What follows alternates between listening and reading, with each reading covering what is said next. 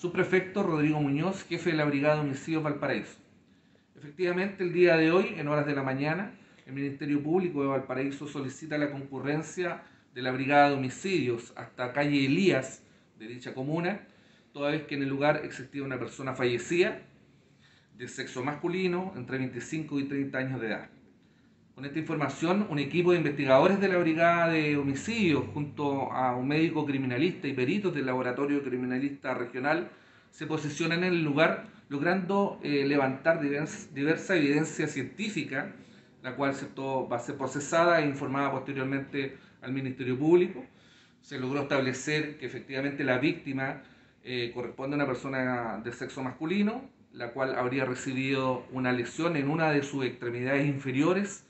eh, con un elemento cortopunzante, la cual en definitiva le provoca la muerte en el lugar.